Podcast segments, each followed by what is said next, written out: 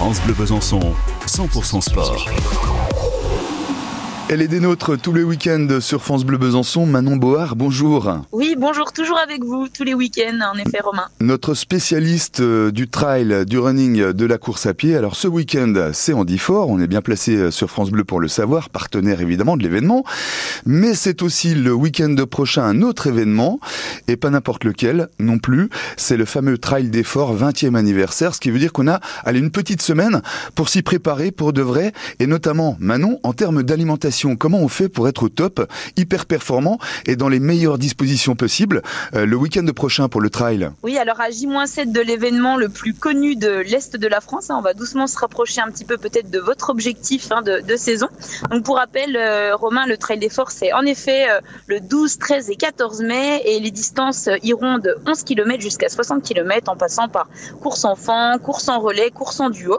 Donc pour soutenir un petit peu l'apport en énergie tout au long de votre effort, hein, et être le plus confortable possible, notamment euh, sur le plan un petit peu digestif. Hein. L'alimentation, c'est vraiment un élément clé à ne pas banaliser.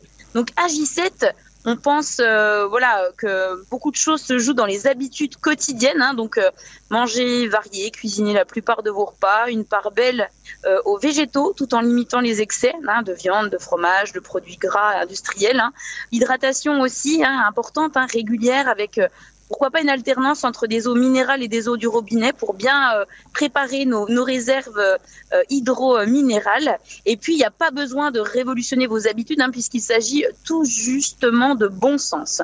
À J4, on pense à faire des là des stocks d'énergie. Hein. Les glucides, c'est en effet le carburant numéro un à l'effort par le biais des féculents, par exemple, ou lors de collation, euh, sans pour autant consommer que ça. Hein. On oublie un petit peu les pasta parties, compagnie, les, les diètes un peu de surcompensation avec euh, euh, des excès au niveau des apports ou alors de la maltodextrine. Vous savez, c'est ces fameuses boissons un petit peu qu'on a tendance à prendre entre les repas et qui vont euh, être vraiment trop radicales pour votre organisme, qui peut créer en tout cas des inconforts. Et AJ2, c'est justement le confort et la gestion des dernières heures qui priment. Donc l'alimentation, là, elle se veut plutôt on va dire confortable hein, sur le plan digestif, donc on va limiter un petit peu les, les crudités, les, légumes secs, les, les, aliments qui sont longs à digérer, qui sont plus difficiles aussi à digérer. Les quantités, elles sont en raccord à votre appétit.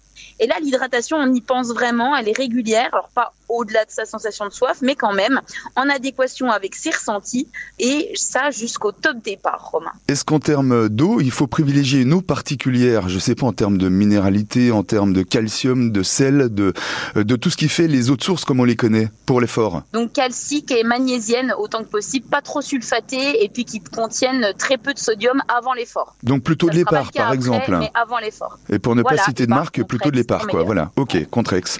Merci beaucoup. Manon, à tout bientôt et bon week-end.